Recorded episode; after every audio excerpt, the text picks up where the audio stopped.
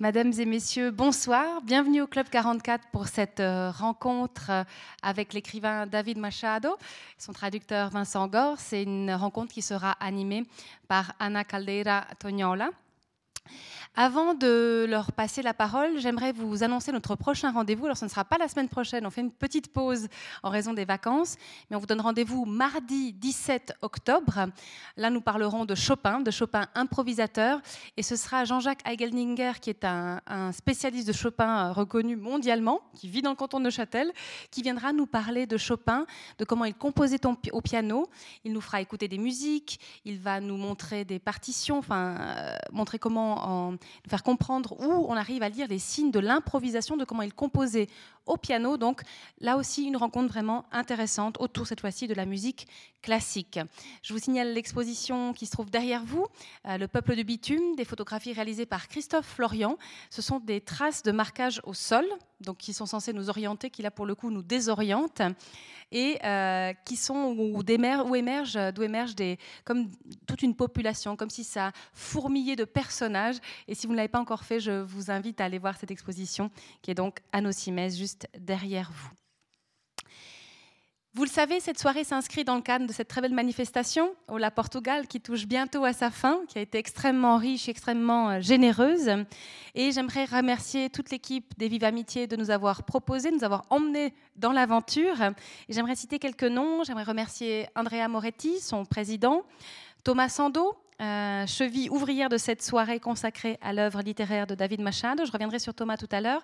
Aussi, j'aimerais remercier euh, Patricia dos Santos, qui a été la, très aimable traductrice pour les échanges, avec euh, David Machado. Je salue également la présence de Madame Maria Bello, qui est euh, une place importante de politicienne à la ville de la Chaux-de-Fonds, qui est la marraine de la manifestation. Et vraiment, merci à vous d'être là, c'est vraiment chouette, ça nous fait très plaisir. Je reviens à Thomas Sando. Vous savez, Thomas Sando est un écrivain, un écrivain généreux, curieux de découvrir les plumes des autres. Et c'est vraiment suite à un coup de cœur qu'il a eu pour le travail de David Machado qu'il a souhaité le faire venir ici dans le cadre de cette manifestation. Et je remercie Thomas de cet excellent choix. Bien sûr, très vite, il y a eu l'idée d'associer Vincent Gors, traducteur, euh, qui a contribué aussi à faire connaître le travail de David Machado dans euh, l'espace francophone, je dirais. Je remercie évidemment David Machado aussi d'avoir fait le déplacement. C'est quelqu'un qui est très pris, qui est traduit dans plein de langues, donc il voyage beaucoup et merci beaucoup. Euh, grazie mille. Avec lui, on parle en italien. Ça a été une belle, euh, un bel échange. Je remercie évidemment aussi Anna Caldera Tognola qui va donc animer traduire, même si elle n'est pas ni interprète ni traductrice professionnelle, mais elle a volontiers pris cette casquette. Elle jouera ce rôle ce soir. Je dirais d'elle qu'elle est donc directrice de la bibliothèque interculturelle à Fribourg, livre-échange, et qui est justement un lieu associé au livre et surtout à l'échange interculturel. Voilà, j'ai envie de leur laisser très vite la parole puisque la rencontre va se faire en deux langues, ça va traduire beaucoup.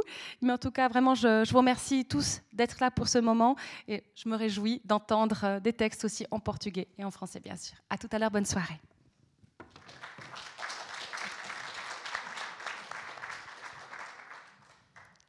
Alors merci beaucoup Marie-Thérèse pour ces mots. Euh, c'est vraiment un plaisir pour moi et un honneur d'être là.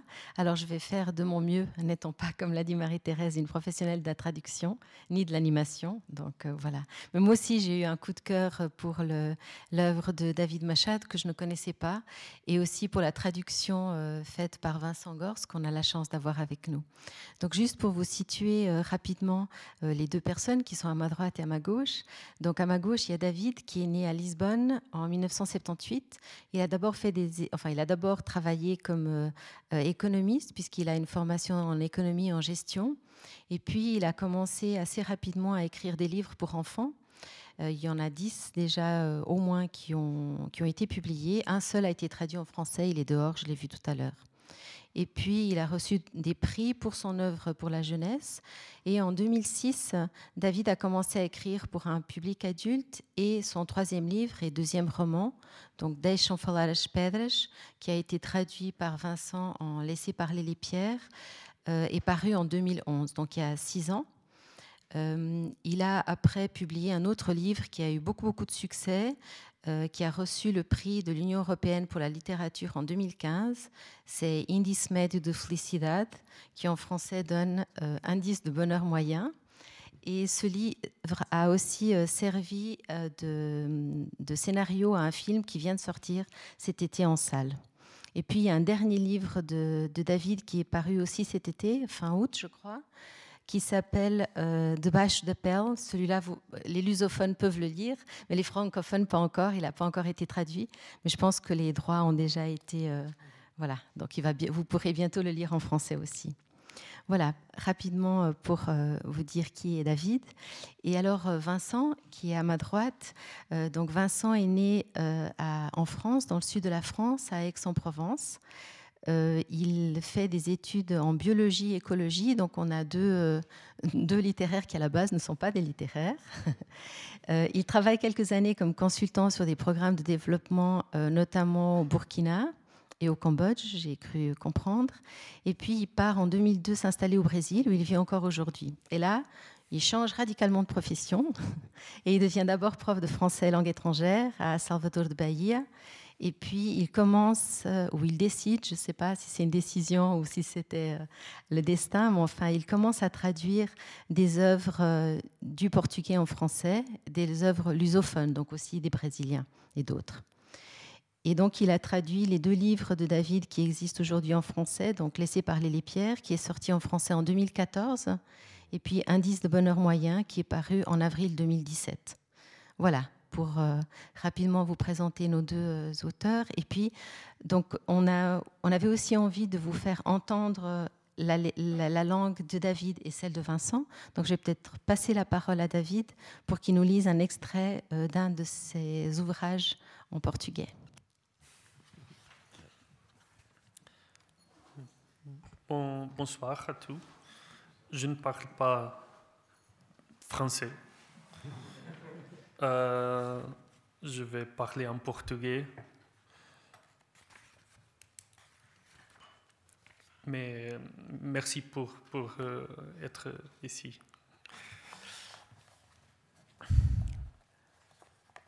Na escola, os miúdos começaram a falar sobre a mão do meu avô, mesmo aqueles que nunca o tinham visto.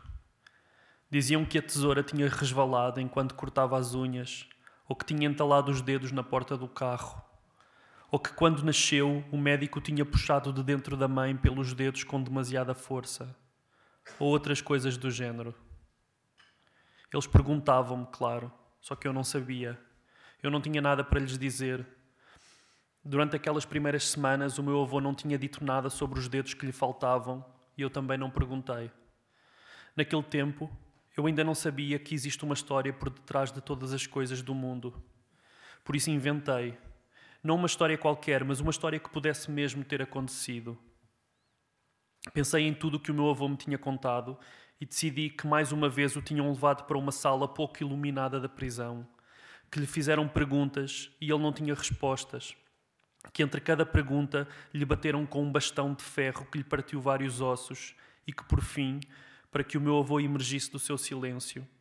Mandaram trazer o serrote e um polícia com os dedos pretos de tubarão lhe cerrou os dedos da mão direita, um por um, que a pele se esfarelou, que os ossos estalaram, que a poça de sangue no chão era como um lago e todos os polícias na sala estavam encostados às paredes para não ficarem com os sapatos sujos. Poucos dias depois, a professora chamou a, minha, a professora chamou a minha mãe. Os pais de vários alunos tinham se queixado. Dois dos miúdos tinham feito xixi na cama e outro vomitava mal terminava de comer. Muitos acordavam repetidas vezes durante a noite e choravam sem descobrir uma saída para os pesadelos recorrentes. Não foi preciso muito para que todos acabassem por dizer quem era o autor da história. Eu pedi desculpa, sobretudo porque a história não era verdade. E a professora sugeriu que eu falasse com um psicólogo. No carro, quando íamos para casa, a minha mãe perguntou-me que história era aquela. Eu respondi do banco de trás: era só uma história. Quem é que te contou uma história assim? Ninguém, fui eu que inventei. Era preciso tanto sangue? Ela disse isto e riu-se para mim através do espelho retrovisor. Eu ri-me também. Ela tinha razão, não era preciso tanto sangue. Mesmo assim eu perguntei: qual é o mal de ter muito sangue? O telemóvel dela começou a tocar e imediatamente ela tirou-lhe o som. E isso foi uma coisa muito fixe, porque ela nunca tirava o som do telemóvel. Depois disse: Não tem mal nenhum, Valdemar, mas algumas pessoas não gostam de histórias com, sangues, com sangue. Tu gostas? Estávamos parados num sinal vermelho e a minha mãe voltou-se no banco para olhar para mim, sem o espelho pelo meio. Disse muito baixinho: Eu adoro histórias com sangue. Eu adoro histórias de terror. Tentou fazer uma cara de monstro, mas não lhe saiu muito bem, e por isso desmanchou-se a rir e eu também. Depois ela olhou para, outra vez para a frente e disse: Se quiseres, eu ouço as tuas histórias com muito sangue, mas promete-me que não voltas a contar estas coisas na escola.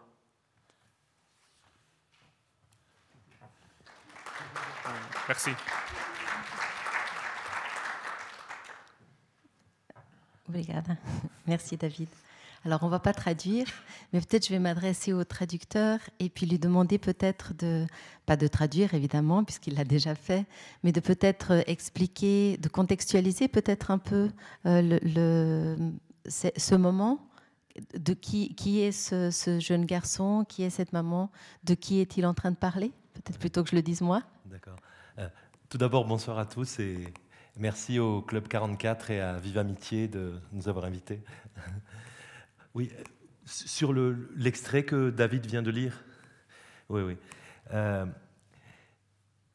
le narrateur, euh, la personne qui, Il y a un narrateur, la première personne, qui, dans l'extrait qu'il vient de lire, c'est un, adolescent qui s'appelle Valdemar, qui a 14 ou 15 ans, et là qui raconte un événement qui s'est passé euh, quand il était plus jeune, à l'école, parce que c'est un c'était un petit garçon qui vivait avec son père et sa mère à Lisbonne. Et quand il a eu 6 ans, il ne connaissait pas son grand-père, le père de son père. il, a, connu euh, un jour, son grand-père est venu vivre chez eux parce qu'il vivait dans des montagnes éloignées du nord du Portugal. Mais sa maison s'est effondrée, enfin, était en très mauvais état. Et ils ont accueilli le grand-père.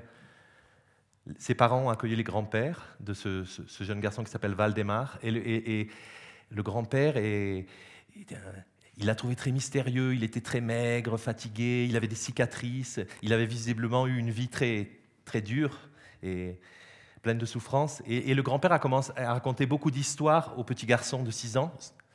Et là, le passage que vient de lire David, c'est que ce petit garçon de 6 ans qui écoutait ces histoires horribles, éventuellement violentes de son grand-père, euh, euh, en a parlé à l'école à ses camarades et certains en ont fait des cauchemars. À un moment, il y a même une chose un, petit peu euh, euh, amusante. Il dit que des camarades à lui ont, refait pipi au lit à cause de ça. Et voilà, voilà c'est ce passage-là qu'il a, qu'il a lu. Merci. Alors en fait, euh, comme l'a dit Vincent, il s'agit d'une histoire avec plusieurs personnages, mais les deux personnages principaux sont un grand-père et le, petit-fils. Donc le petit-fils est Waldmar et le grand-père est Nicolau Manuel, qui a donc tout se passe pendant la période de la dictature au Portugal et cet homme a été emprisonné le jour de son mariage et ensuite toute sa vie a été une succession de tortures, emprisonnements, etc. Et il ressent le besoin viscéral de raconter son histoire et de raconter son histoire à la personne qu'il n'a pas pu épouser puisque on l'a enlevé le jour de son mariage. Et voilà, et c'est ça qui le fait tenir euh, debout. Voilà, j'ai pas besoin de traduire, c'est super. Et, euh, donc je, voudrais demander à David pourquoi euh, cette, pourquoi cette insistance sur le, besoin de raconter, sur le besoin de, de la de transmettre au petit-fils cette histoire qui, lui, va finir par la raconter. Enfin, pourquoi cette thématique qu'on trouve dans ce livre, mais qu'on trouve dans les trois, trois autres romans? Ah, Bom, porque, porque na verdade é assim que nós falamos uns com os outros. Uh, nós, tudo o que nós dizemos, dizemos sobre a forma de histórias. Uh, queres ir traduzindo? Sim, sim. Alors il dit que en fait la, raison pour laquelle pour lui c'est si important, c'est qu'en fait c'est comme ça qu'on raconte toujours, enfin c'est comme ça qu'on se relationne. On a toujours besoin de raconter des histoires. C'est pour ça que c'est si vital. Et, e sobretudo uh, eu, nós fazemos isso porque, porque temos uma grande necessidade de, de preservar o, o passado? Nós, queremos, uh, queremos garantir que aquilo que nos aconteceu não, não se perde. Et on, on, on fait, on, on, ressent ce besoin parce qu'on a besoin, on, on, ressent la nécessité de garder, euh, de, de, ne pas oublier, de garder le souvenir de ce qui s'est passé. De que não foi em vão, não é? Oui, que, que les choses ne se sont pas passées en vain. Donc c'est pour ça qu'il y a le besoin de, de le dire. Mas, mas depois no livro eu acho que eu vou um pouco mais longe porque porque depois a verdade é que quando nós olhamos para o passado, cada um de nós tem uma versão sobre aquilo que aconteceu. Dans, dans, le livre, il, il pense qu'il va un peu plus loin que ça, parce qu'en fait, quand on, on, réfléchit bien et quand on voit les choses, on se rend compte qu'il n'y a pas une vérité, mais il y a plusieurs vérités, parce qu'on a tous notre manière de, de, voir les choses et de raconter les histoires. Uh, aquilo que está a acontecer agora aqui esta noite está a ser, está a ser vivida por cada um de nós de maneira diferente. E, e, e, por isso, já no momento presente, nós olhamos para as coisas de maneira diferente. Donc, si je prends l'exemple d'aujourd'hui, euh, chacun de nous est en train de vivre le moment présent de manière différente. Donc, chacun de nous prend les choses de manière différente. Amanhã, cada uma dessas versões deste momento vai afastar-se mais ainda umas das outras. Voilà. Et si c'est déjà le cas dans le présent, demain, dans le futur, les, les versions vont s'éloigner encore plus. Daqui a 10 anos, a memória que cada um de nós terá desta noite será muito diferente uh, das outras. Et avec le temps, donc dans 10 ans, la mémoire que chacun de nous a de ce moment sera, je ne sais pas, diamétralement euh, mm. différente ou très différente. Porque a memória uh, é, é, muito permeável, a, a, memória tem muitos buracos e nós preenchemos esses buracos com a imaginação. Parce que la mémoire est, est très perméable, elle a beaucoup de trous et nous on remplit les trous avec notre imagination. E, e então uh, eu não só me interessava neste livro explorar a a questão da, da, transmissão das memórias, mas também uh, perceber até que ponto é que essas memórias são, uh, que essas memórias na verdade nos falham. Et donc dans le livre, ce qui m'intéressait, c'était pas seulement la nécessité de la transmission de la mémoire, mais aussi de, de voir comment est-ce que les mémoires euh, faillent, ou oui, comment est-ce qu'il y a un manquement de la mémoire d'une certaine manière. Ou talvez não, talvez a memória tal como ela existe, com, essas, com, essas, com esses buracos, não é? Seja precisamente aquilo que, uh, que nos permite olhar para o passado uma, e, nos, e nos dá segurança em relação à, à nossa vida. Ou peut-être pas, peut-être que cette mémoire avec des trous, c'est ce qui nous permet de regarder le passé, en fait. C'est ça qui nous rend possible le, le retour en arrière et le, le regard euh, vers le passé. Voilà. Alors, du coup, je peux peut-être demander à Vincent, parce que je sais qu'il a beaucoup aimé le livre, puisqu'il il en a parlé à son éditeur. Est-ce que c'est est -ce une thématique qui pour toi a été importante? Est-ce que c'est quelque chose qui t'a touché dans cette œuvre, cette question de la transmission et de la mémoire? Oui, bien sûr. Euh, c'est un roman où il y a une grande histoire, et puis à l'intérieur, il, y a, il y a plein de plusieurs autres petites histoires.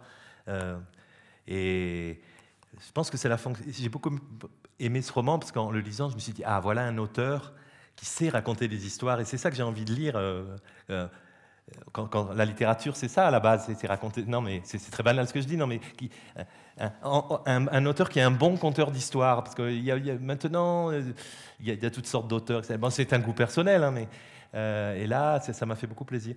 Et oui. Euh, ces deux personnages, le petit-fils et le grand-père, elle le grand-père qui trouve très important de raconter, euh, c'est primordial pour lui de raconter sa, vie très très difficile au petit-fils. Oui, j'ai trouvé ça très très bien fait. Très... Et du coup, je peux Bom, posso dizer em português. Um, o que o Vincent disse sobre a, o facto de saberes contar histórias, penso que é uma coisa importante para ti. Tu, tu achas que um escritor tem que saber contar histórias ou é uma coisa importante saber contar histórias? Uh... Mais do que o estilo? Ou... Não, não, não acho que seja mais importante do que o estilo. Uh, eu acho é que a, a, literatura é feita de várias, de várias partes e uma uhum. delas é a, a, ficção e dentro da ficção, a, mais propriamente dita, a narração, não é? a narrativa. Uhum. Um, e eu acho que há escritores que, que uh, trabalham mais uh, para, para desenvolver a narrativa e há escritores que trabalham mais para desenvolver o estilo e há escritores que trabalham mais para desenvolver as temáticas de uma forma mais ensaística. Acho que acho que eh, todas essas eh, todas essas vertentes da literatura são são, são importantes e válidas.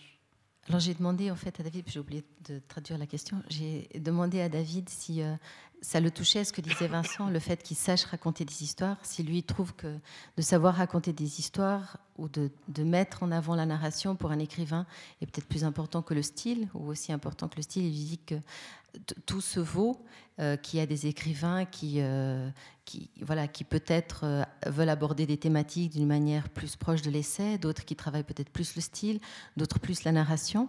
Mais maintenant, ce que je vais lui demander, c'est lui, par rapport à ça Comment est-ce est est que lui, il a le sentiment qu'il privilégie quelque chose? Para, para mim, a, a, história é de facto muito importante. Hum. Uh, a mim, a mim interessa muito uh, viver uh, nos sapatos de outra personagem, não é? caminhar na, nos sapatos de outra, de outra pessoa e tentar, e tentar perceber qual é, qual é a história por, por trás da vida dessa pessoa. Il dit que lui, évidemment, les histoires sont très importantes, qu'il aime euh, marcher avec les chaussures de ses personnages et qu'il aime bien ça et qu'il trouve ça important. Et euh, tout à l'heure, j'ai donné la parole à Vincent. Euh, donc, comme je l'ai juste évoqué rapidement, Vincent a, parlé, a découvert euh, ce, texte de David, il l'a aimé, et il en a parlé à son, éditeur. Et puis, il y a eu tout un travail de traduction. Alors, en préparation de cette rencontre, on a déjà eu un mini débat sur euh, ce qu'est le fait de traduire, pas traduire, etc. Mais je lui repose peut-être la question euh, qu'est-ce que c'est pour toi la traduction? Quel est, ton rôle? Comment tu l'envisages? Oui. Euh, traduire, euh, bah, d'abord, c'est faire découvrir un auteur. Une banalité faire découvrir un auteur étranger, mais euh, c'est vraiment un, travail de, réécriture complète du texte dans une autre langue. Donc, c'est quand j'ai commencé comme, comme, jeune traducteur, je pensais que ça serait un petit peu embêtant, un petit peu technique la traduction, mais je me suis aperçu en fait que c'était très intéressant parce que c'est un réel travail d'écriture, de réécriture. Et donc c'est vraiment très, intéressant. Et c'est difficile parce qu'on est toujours, euh, euh, on est toujours on est tenu de respecter le, plus possible l'œuvre originale et, de temps en temps on aurait tendance à, réécrire un peu trop à sa manière, de manière un peu subjective il faut toujours se recadrer euh, euh, pour essayer d'être le plus fidèle possible. et non, non, c'est. Voilà. tu veux pas en dire plus? Non, non, c'est bon, je plaisante. Par contre, peut-être que tu, tu serais d'accord de lire euh, une ou deux pages, de, ah même si c'est pas un exercice qui était très naturel, mais comme tu le fais bien. Ben, ça va être un tout petit peu une redite par, par rapport quand vous m'avez donné la parole la première fois, où, où j'ai ça va être la rencontre entre le.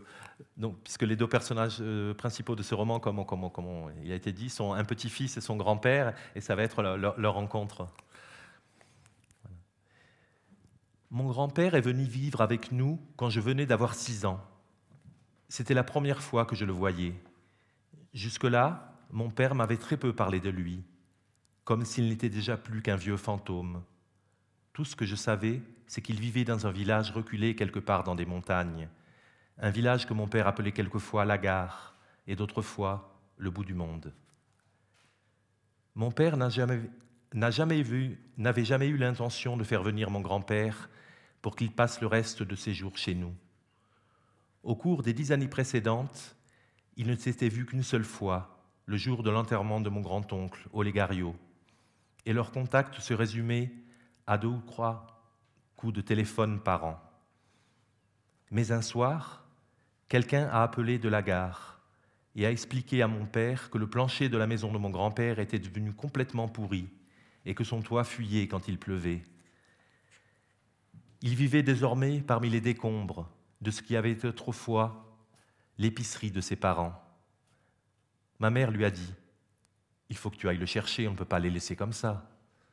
Je pense que si elle n'avait rien dit, mon père ne serait jamais monté dans sa voiture un matin très tôt pour aller le chercher, que je n'aurais jamais entendu parler d'aucune de ces histoires et que je ne serais pas maintenant en train d'écrire la sienne. Je l'ai vu entrer en traînant une jambe, le regard perçant, montrant les crocs, une valise en carton sous le bras. On aurait dit une bête sauvage, trop à l'étroit dans un vieux corps fripé, meurtri, martyrisé. Il respirait, il respirait si lentement que ses poumons paraissaient comme racornis, enfouis au plus profond de sa poitrine. Il avait sur le côté gauche du cou une longue cicatrice de la taille d'une main, ainsi qu'une multitude d'autres plus petites sur les jambes et dans le dos. Il lui manquait trois doigts à la main droite et il était complètement sourd. En revanche, sa mémoire était intacte et il était clair, à la manière dont il regardait tout autour de lui, qu'il était prêt à lutter pour se défendre jusqu'à ses dernières forces. Merci Vincent. Alors pour revenir à, ce, à ce, roman, donc, euh, il y a en fait dans le texte ce que vous voyez sur la couverture de la, version portugaise. C'est donc, dans, comme on l'a dit plusieurs fois, c'est donc l'histoire essentiellement de, d'un grand-père et de son petit-fils, mais il y a d'autres personnages. Et il y a un personnage encore dans le livre qui est peut-être le journal du petit-fils. Et ce journal est, et quand on prend le livre pour la première fois, on est un peu surpris, il est raturé comme l'est la Alors pas autant, parce qu'on ne pourrait pas lire grand-chose, mais il est raturé, oui. il va vous montrer. Et c'est vrai que c'est assez surprenant. Donc, euh, et après, en lisant d'autres ouvrages de David, alors peut-être pas dans celui-ci, voilà. Et on n'arrive pas du tout, j'ai essayé, on n'arrive pas du tout à lire ce qui est dessous. Euh, par contre, euh, dans ce livre-là, voilà. Et dans ce livre, il y a aussi des ratures, mais dans celui-là, on arrive à lire le mot qui a été raturé, ce qui n'est pas le cas dans celui-ci. Et je voulais demander à, David euh, pourquoi, pourquoi ce choix, pourquoi euh, est-ce que Valdemar, dans son journal intime, rature euh, des, des passages?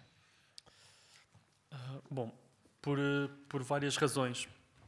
Primeiro, porque uh, uma, uma grande parte do livro passa-se da história passa-se uh, durante durante o Estado Novo, durante a ditadura em Portugal,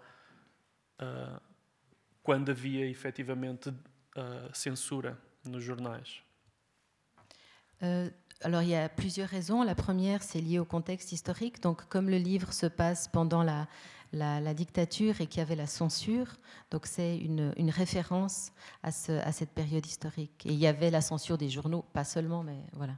No entanto, no livro, uh, uh, as frases censuradas aparecem quando uh, o Valdemar, que vive na nossa época e que tem 14, 14 ou 15 anos, e ele é que se autocensura.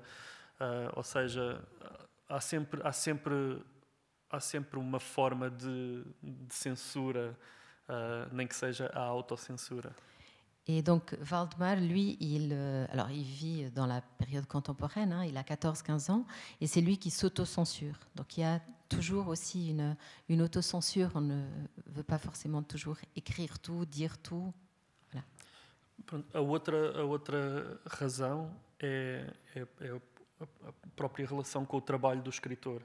Ou seja, quando eu, quando eu escrevo este livro, uh, esta versão final uh, que aparece aqui é uma versão autocensurada. No sentido em que uh, este livro, quando eu. A, a sua primeira versão tinha mais 60 páginas. La troisième raison c'est, est liée au travail de l'écrivain, c'est que cette version-là est une version autocensurée.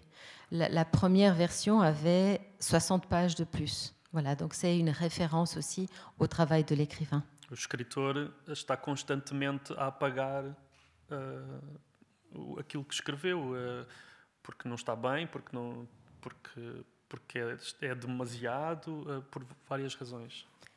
L'écrivain, euh, enfin, je ne sais pas s'il passe sa vie, mais l'écrivain régulièrement euh, euh, censure des passages, efface des passages parce que ça joue pas, parce que ça ça colle pas avec le reste, etc. Por último, uh, porque, porque eu, eu, eu gosto muito da ideia de que a, a mancha gráfica do livro possa transmitir ideias ou possa reforçar ideias para, para além daquilo que o texto diz. Et en dernier, donc c'est la quatrième, c'est qu'il aime beaucoup l'idée que la, la tâche graphique euh, du livre euh, donne du sens au livre. Et euh, voilà, je ne sais pas si vous voulez montrer quelque chose, mais querias mostrar uma coisa? Queria só mostrar, ah. por exemplo, há, há uma, uh, há uma personagem no, neste livro que é a namorada do Valdemar uh, e eles, uh, eles têm uma relação muito especial, muito forte e e de vez em quando eles comunicam um com o outro uh, com, uns, com uns bilhetes, com umas notas, uh, com umas, umas, umas, cartas que estão escritas em código. Donc, euh, il, il, voulait montrer la manière dont Valdemar communique avec sa petite amie Alice. Ils utilisent un espèce de code sur des petits billets ou sur des voilà. Et il voulait aussi. Euh, esse código, ça. esse código um, é é, eles escrevem numa letra muito pequenina e, e, e, e da, da direita para a esquerda. Ils écrivent très petit de la droite vers la gauche, mais ça, il n'y a pas du tout dans la version française. Il n'y a pas dans la version française. Não, não está na edição francesa, não, assim. Não, okay. Não, há algumas edições que não. Em italiano também não está. voilà, ça c'est là. em, em italiano também não está, que eu sei. Não? Uh, e, e, e, este tipo de, de jogos, uh, podemos dizer assim, interessam-me muito porque, porque para, ler, para, para ler esta página é preciso pôr o livro em frente a um espelho. Et ça lui plaît beaucoup parce que pour pouvoir lire cette page, il faut mettre le livre devant le miroir, parce qu'en fait, c'est à l'envers. Ou seja, uh, a, a, literatura é talvez a arte que, que menos obriga a, a, a pessoa a, a mover-se. La, littér la, littérature est peut-être l'art qui euh, oblige le moins les, les personnes à bouger. E neste caso, se a pessoa quer mesmo saber o que é que está aqui escrito, tem de ir, tem de se levantar do sofá ou da cama e ir a um espelho. Et dans ce cas, si vraiment on veut lire ce qui est écrit, on doit se lever du lit ou de la chaise, enfin là où on est, et aller vers un miroir pour pouvoir lire euh, ce qui est dans le texte. O que quer dizer que a pessoa vai ter de vai ter de participar no livro. Ce qui veut dire que le lecteur va devoir participer au livre.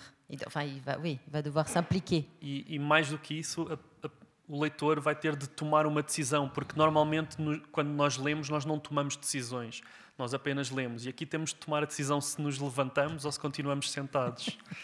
Et là, le, le, lecteur va devoir. Normalement, un lecteur ne prend pas beaucoup de décisions quand il lit. Par contre, là, le lecteur doit prendre la décision est-ce qu'il se lève Enfin, est-ce qu'il s'approche d'un miroir Peut-être ou est-ce qu'il il, euh, il ne s'approche pas du miroir et du coup il ne peut pas lire ce passage é, por, Só para concluir, por vezes há, há leitores que vêm ter comigo e dizem que gostaram muito do livro, mas que naquela parte do espelho estavam muito quentinhos na cama e não queriam levantar-se e, não, e não leram aquela página. E eu, a mim não me incomoda nada porque só o, o, o facto delas terem de tomar essa decisão uh, é, é, para mim é, é, suficiente para saber que isto resulta.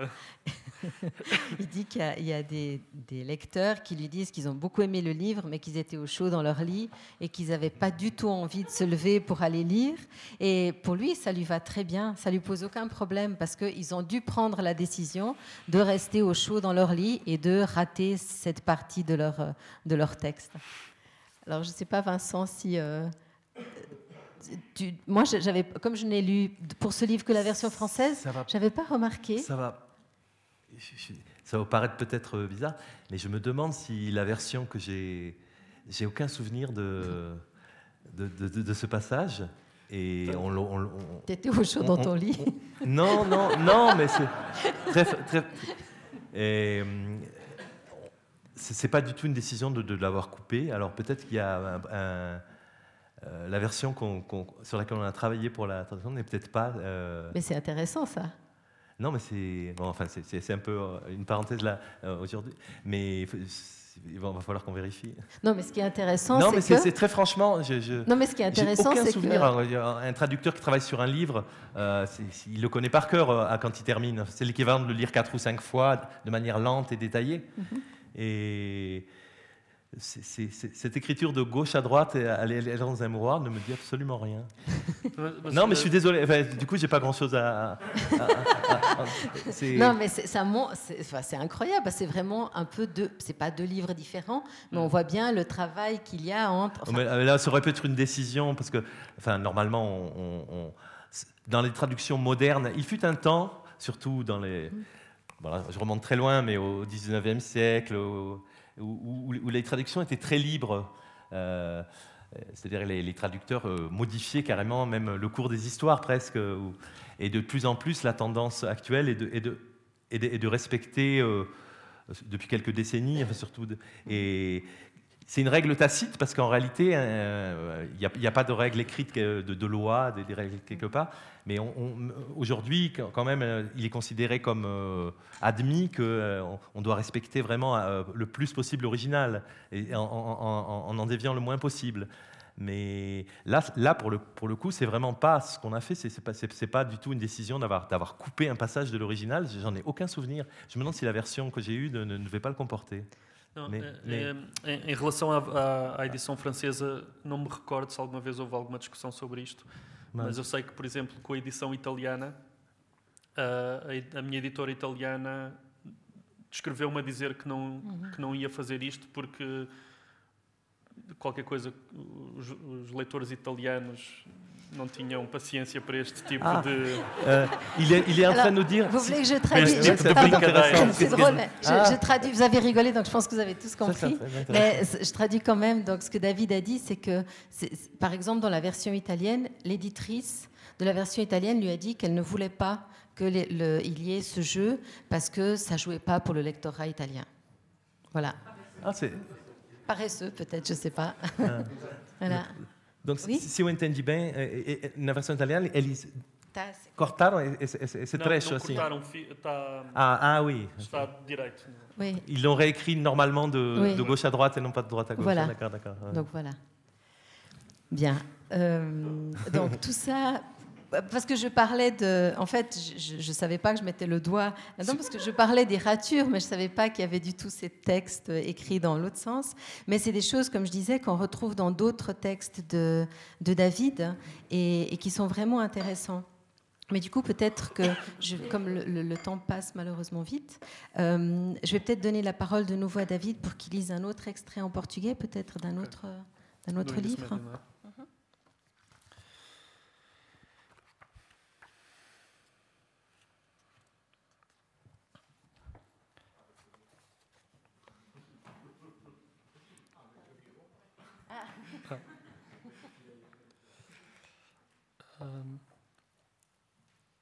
Acordei cedo.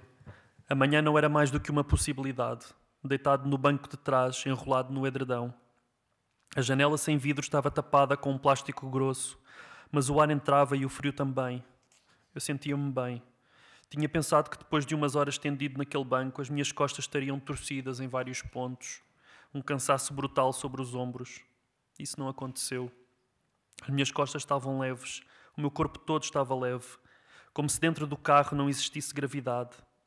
Fiquei ali uma meia hora, a claridade a encher devagar o espaço à minha volta, o mundo a surgir da escuridão. A cidade estava mesmo ali.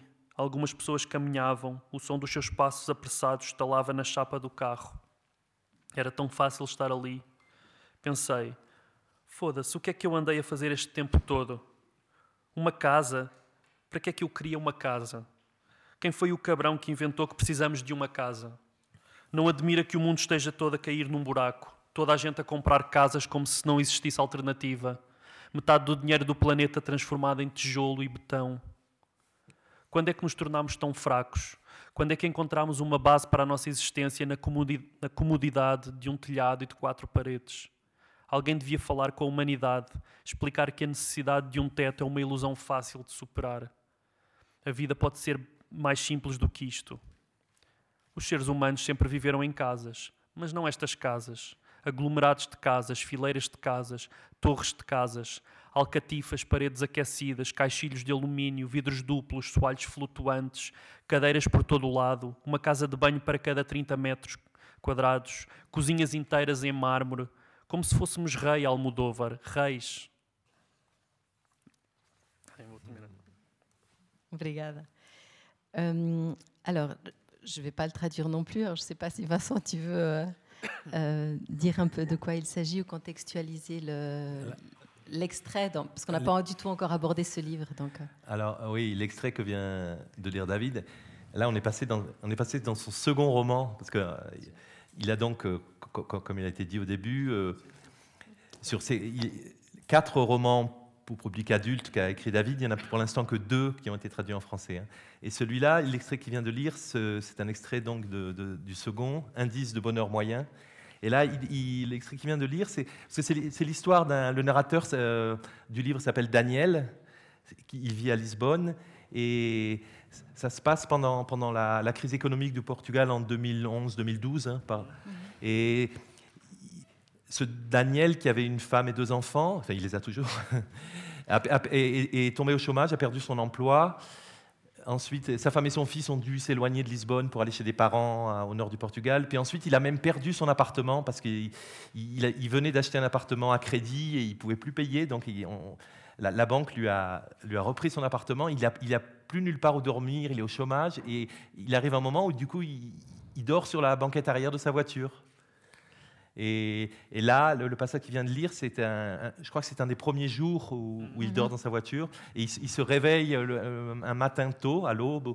Et, et, pendant, il a une couverture sur lui. Finalement, il se, sent, il se réveille en pleine forme, il se sent très bien. Et, et donc, il dit mais, mais finalement, on n'a pas besoin de maison pour vivre. Quelle est la personne qui a, décidé que, les êtres humains avaient besoin de maison et, ensuite tout un développement sur, cette idée de on, peut très bien vivre simplement et autrement. Voilà. Merci. Oui, parce que ce, livre, évidemment, comme l'a dit Vincent, qui parle de la crise, hein, euh, et il y a des passages très drôles. Hein. Il y a aussi un passage, par exemple, dans le supermarché où, euh, Daniel, pour euh, euh, rester dans la normalité ou dans l'apparente normalité, remplit son caddie. Et puis pour se donner l'impression qu'il fait des courses, qu'il fait des choix, il remplit son caddie, puis après il l'abandonne parce qu'il n'a pas les moyens d'acheter, et il l'abandonne euh, au fond du supermarché, voilà, pour euh, occuper le temps et pour se donner l'impression qu'il est encore dans la normalité. Mais tout ça montre l'absurde de la, de la normalité, enfin de cette normalité. Sim, eu, eu, gosto muito da, da ideia do absurdo e de explorar o conceito de absurdo. Uh, sub, sobretudo nos meus livros para crianças, eu, eu trabalho muito uh, ideias à volta do absurdo. Queres traduzir? Ah, j'ai oublié de dire. Euh, donc, euh, David a dit que oui, qu'il est, j'ai un moment d'absence, qu'il il aime beaucoup cette idée de l'absurde et que c'est quelque chose qui travaille notamment beaucoup dans ses textes pour enfants, dans ses livres pour enfants. Por exemplo, no, o, o livro mais, o meu livro mais popular em Portugal para crianças é um livro que se chama O Tubarão na Banheira.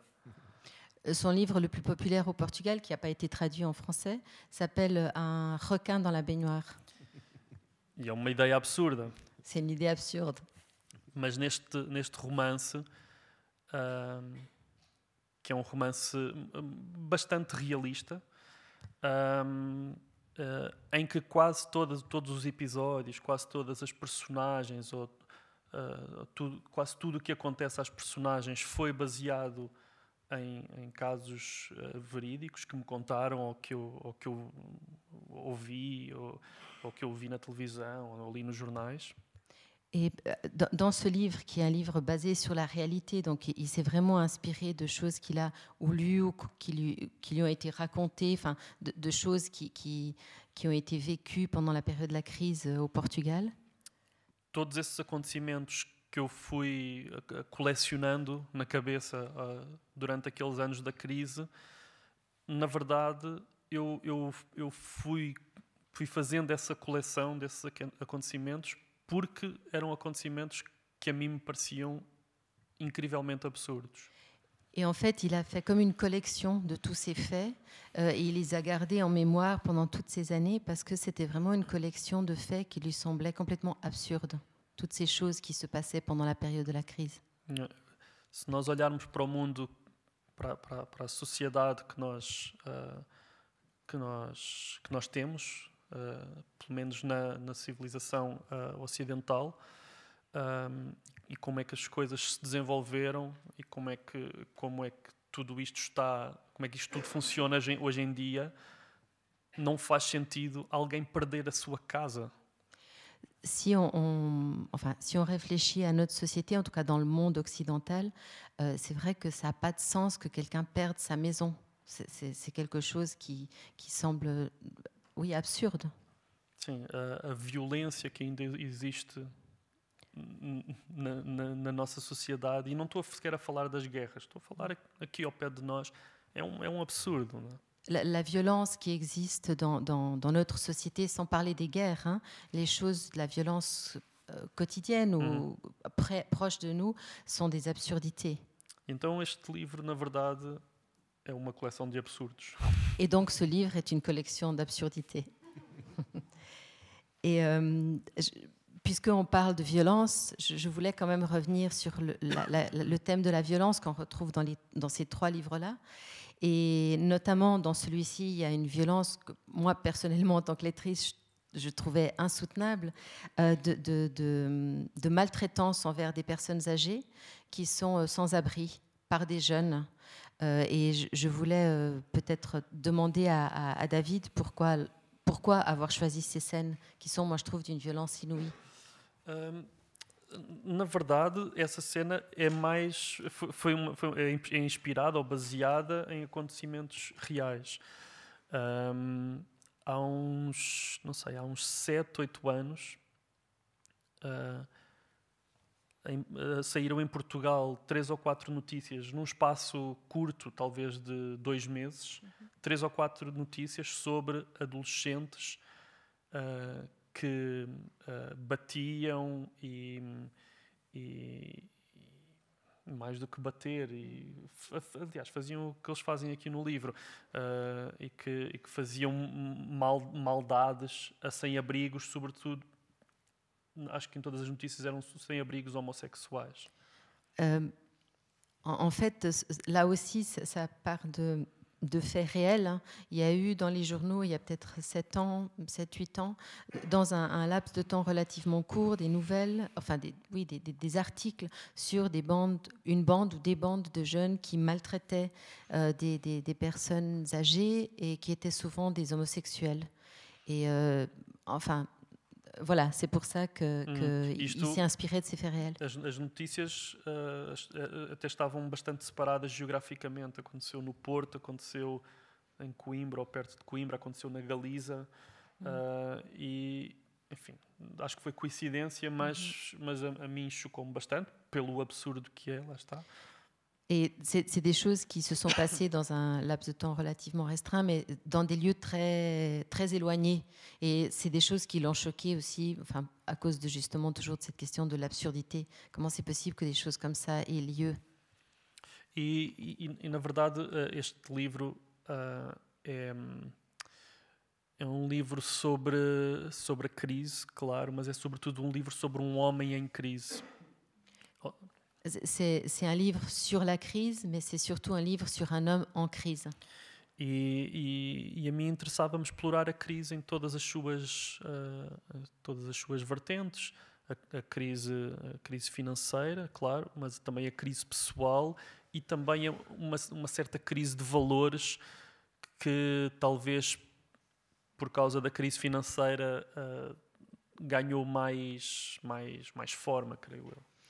Et il, il avait envie de, de, d'étudier ou d'explorer cette question de, de, la crise euh, personnelle, économique, des valeurs qui peut-être ont été révélées justement par cette, euh, par cette situation de, de crise. E interessava-me muito perceber de que forma é que este homem, que sempre se sentiu feliz ou satisfeito com a sua vida, que sempre se sentiu uh, esperança no, no dia da manhã, como é que ele, um, como é que ele absorvia todo, todos estes tipos de crise, não é? Et il avait envie de voir comment cet homme, Daniel, qui était un homme, euh, enfin oui, relativement heureux, content de sa vie euh, normale, comment est-ce qu'il allait euh, absorber, comme dit David, tous ces, tous ces impacts, toutes ces, toutes ces crises, comment est-ce qu'il allait vivre ça? Lui qui, était, qui avait foi en, en, en enfin qui, est, qui, avait de l'espoir, qui était un homme mm. qui avait de l'espoir et positif. Merci. Mm. Et du coup, peut-être ce dont j'ai pas encore parlé, enfin évidemment on peut pas parler de tout, mais c'est aussi les titres des ouvrages de, de, David qui sont assez percutants. Alors peut-être que Vincent, tu, parce que je suis passée très vite dessus, donc euh, le, le, premier, celui dont on parlait tout à l'heure, en français, c'est euh, Laisser parler les pierres. Laisser parler les pierres. Ouais. Est-ce que peut-être tu veux dire, pour, parce que tu m'as dit que c'était un titre qui t'avait beaucoup plu. Eh ben, euh, voilà, euh, donc quand, quand j'ai donc découvert euh, le, premier moment que j'ai lu de David Machado, de David Machado pardon. Euh, donc la traduction littérale française Deixem falar as pedras, laisser parler les pierres, laisser euh, EZ à la fin, hein, l'impératif. Et donc, euh, c'est vrai que moi j'aime beaucoup les titres. Enfin, je, suis très. Quand un titre me plaît, j'ai envie de lire le livre. Et j'ai trouvé que c'était un excellent titre. Et je me bon, je l'ai lu. Et forcément, j'ai cherché dans en cours de lecture euh, l'explication du titre. Il y en a souvent une ou pas toujours. Enfin, et il se trouve que j'ai jamais eu l'occasion de poser la question à David. Il est justement là, là ce soir avec nous. Et, mais, mais, enfin, euh, dans le titre Laisser parler les pierres, il est beaucoup question de raconter des histoires, de, de, de, paroles.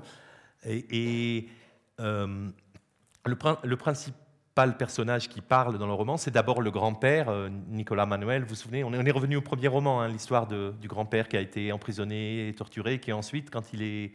Euh, a 75 ans, par là, vient vivre chez son petit-fils et, et, et, cette relation entre. Et euh, à un moment donné, euh, à, trois ou quatre euh, euh, endroits dans le livre, le mot pierre apparaît dans certaines expressions. À un moment donné, euh, le grand-père euh, cesse de raconter des histoires au petit-fils et s'enferme un peu dans un silence. Et il, dit à un moment qui, là, pour le coup, j'ai pas la citation exacte, mais un peu qui, se fige un peu comme une pierre. Et à un autre moment, euh, le petit-fils Valdemar, il dit Je suis invisible comme les pierres. Bon, et puis à la fin du livre, euh, il y a le grand-père, le petit-fils, mais entre les deux, il y a le père. Donc, le, donc le, et euh, en fait, euh, le père de Valdemar, le père de l'adolescent, euh, quand, quand, Valdemar était petit, ne voulait pas que le grand-père lui raconte, parce que ce sont des histoires assez violentes, et, surtout que l'enfant le, était, était, petit, il avait 6, 8 ans, 10 ans. Et en fait, le père ne croit pas aux histoires de son père. Il pense qu que, que, en fait, la moitié de ce qu'il raconte, c'est complètement faux. Il invente, il exagère. Et d'ailleurs, dans le livre, il y a toute une, une thématique là-dessus. Sur les, on en a parlé un peu au début sur la vérité. Qu'est-ce que la vérité Et à la fin du livre, le père dit non. Euh, à une époque, je me suis intéressé à ces histoires et il y a une phrase J'ai soulevé toutes les pierres que j'ai trouvées sur mon chemin à la recherche de quelque chose qui confirme ces histoires, mais je n'ai rien trouvé. Et donc, euh, vraiment, j'ai trouvé que cette phrase pouvait peut-être expliquer, la celle qui renvoie le plus au titre, ce que euh, David, donc tu pourrais nous dire euh, comment t'es venu ce titre, Laisser parler les pierres, et, et nous l'expliquer uh, Enfim, eu, eu, eu, nunca tenho assim muitas, muitas explicações para, para os títulos, uh, mas, mas sim, mas, mas uh, este livro fala sobre, sobre a nossa relação com o passado, com a história. é? E em Portugal, a, a ditadura, que, que durou 40 anos, é, é, grande parte da nossa história. Alors, d'abord, David a dit que lui, il sait jamais très bien expliquer les titres, en fait. Euh, mais bon, euh, peut-être une hypothèse, je sais pas, c'est que euh, il y a une dans, ce livre, il y a une relation avec le, passé, la dictature au Portugal qui a duré euh, 40 ans. Donc voilà, il y a une relation avec le passé, avec cette histoire de la dictature. E, e- e, enfim, e acho que é, é um lugar comum, é um clichê que ah, a, a história nunca se ocupa, a história é a disciplina da história, não é? Nunca se ocupa das, das pessoas comuns, não é?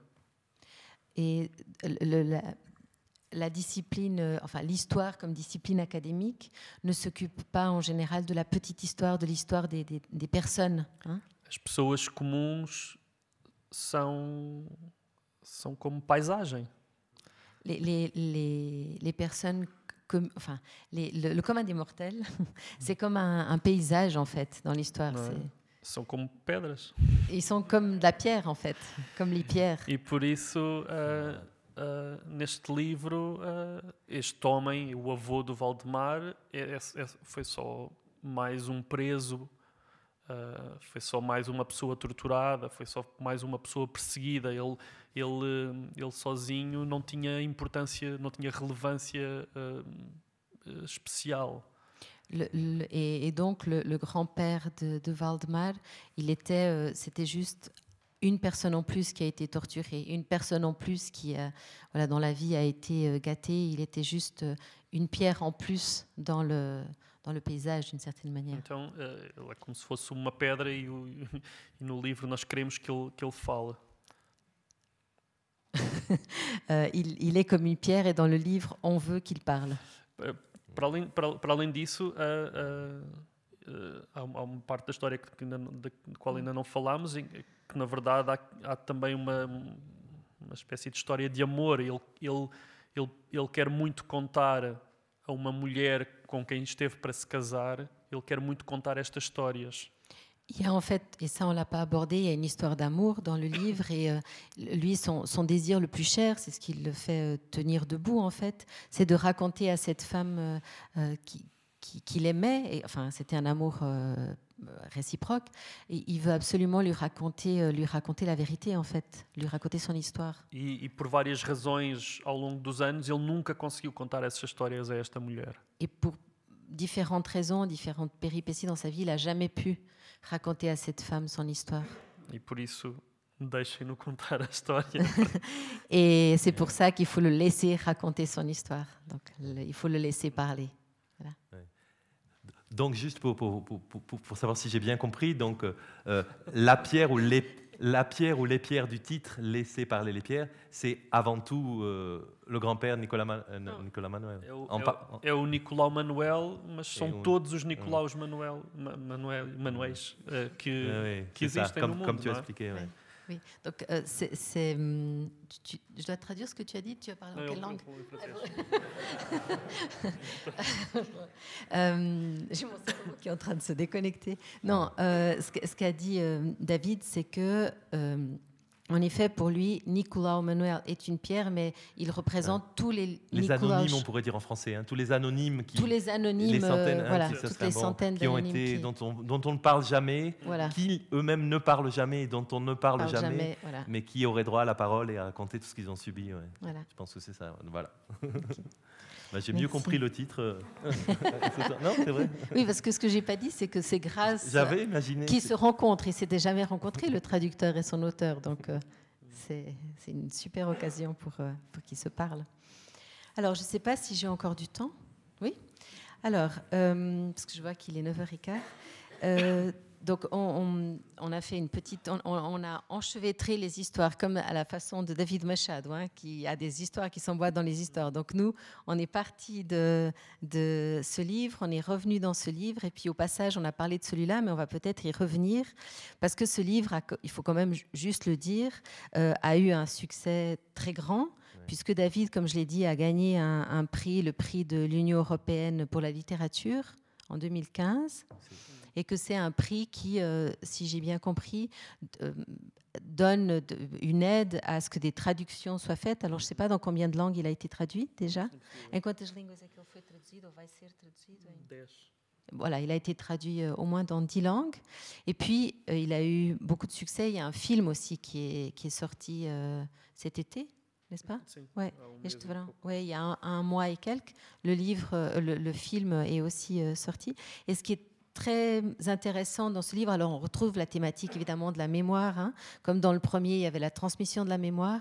Dans celui-ci, c'est vraiment euh, cette mémoire qui nous empêche peut-être de. Euh, qui, nous.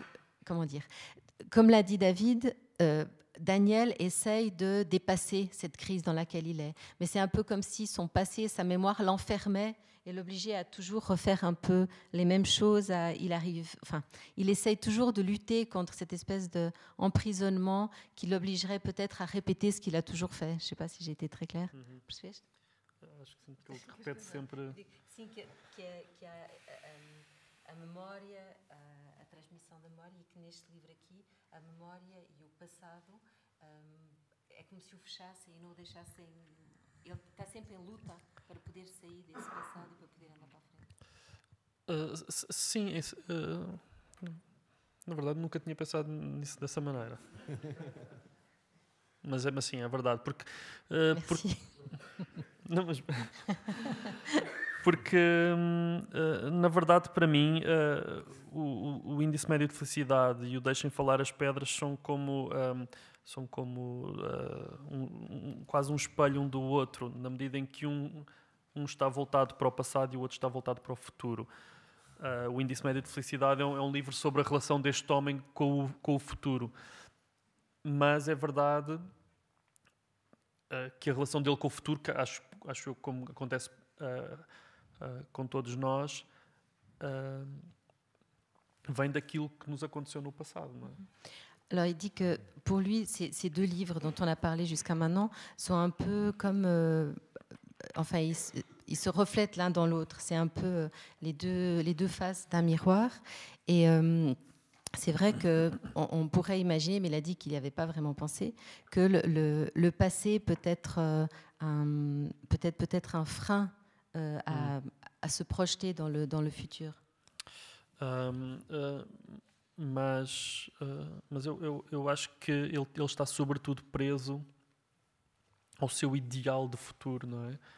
Uh, e, e, quando, e quando as coisas de repente mudam tanto que não há perspectiva nenhuma de conseguir encaixar aquele seu ideal uh, na realidade, ele, ele ele, ele podia desistir desse ideal, mas, mas no livro ele não desiste, ele, ele acredita sempre que, que vai ser possível uh, que o seu futuro seja, seja como ele o tinha sonhado. Il, il, il continue toujours à, à croire que, que, que son... Enfin, il continue toujours à croire que le futur euh, est possible et que ça peut correspondre à ce qu'il avait imaginé.